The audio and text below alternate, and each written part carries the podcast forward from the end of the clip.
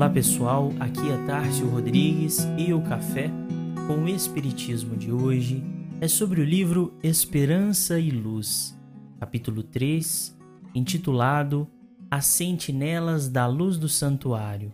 psicografia de Francisco Cândido Xavier, onde Emmanuel nos diz: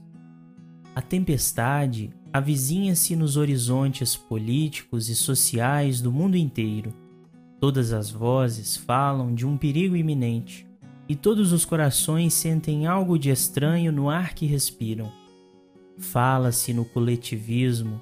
recolhendo-se cada qual no exclusivismo feroz. E fala-se de nacionalismo e de pátria dentro do mesmo conceito de egoísmo e de isolamento. Esses extremismos caracterizam um período de profunda decadência nos costumes sociais e políticos desta época de transições. Apesar, porém, de sua complexidade, esse fenômeno pode ser definido como a angústia generalizada do homem nas vésperas de abandonar a sua crisálida de cidadão. Todos os acontecimentos que abalam o planeta espalhando nos seus recantos mais remotos uma onda revolucionária e regeneradora, significam o trabalho intenso e difícil da laboriosa gestação do novo organismo de leis, pelo qual se regerão mais tarde os institutos terrenos. Ditadores e extremismos são expressões transitórias dessa fase de experiências dolorosas,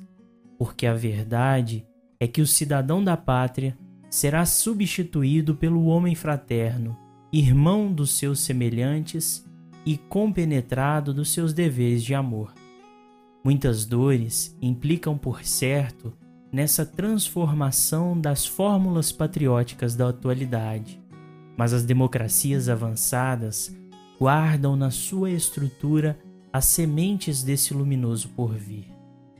Todavia, se falamos com respeito a esse assunto,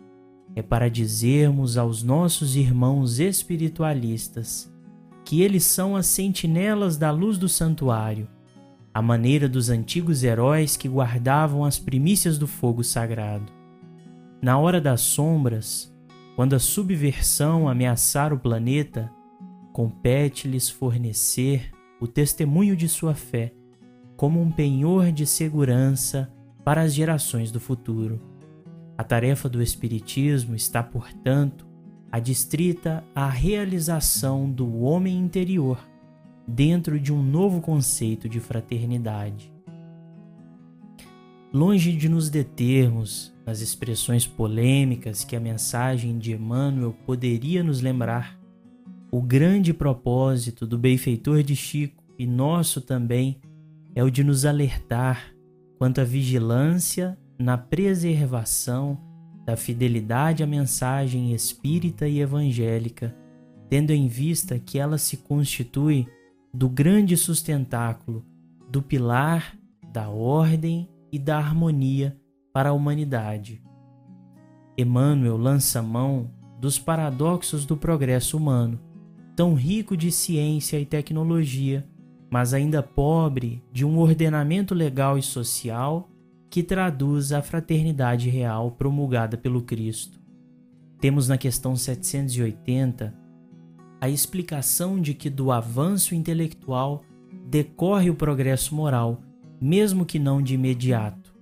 E sabemos que as grandes transformações dos séculos passados e dos que hão de vir são para a humanidade o limiar da construção do homem novo, balizado pela moral do Cristo, e que o Espiritismo, na sua tarefa de revivescência cristã,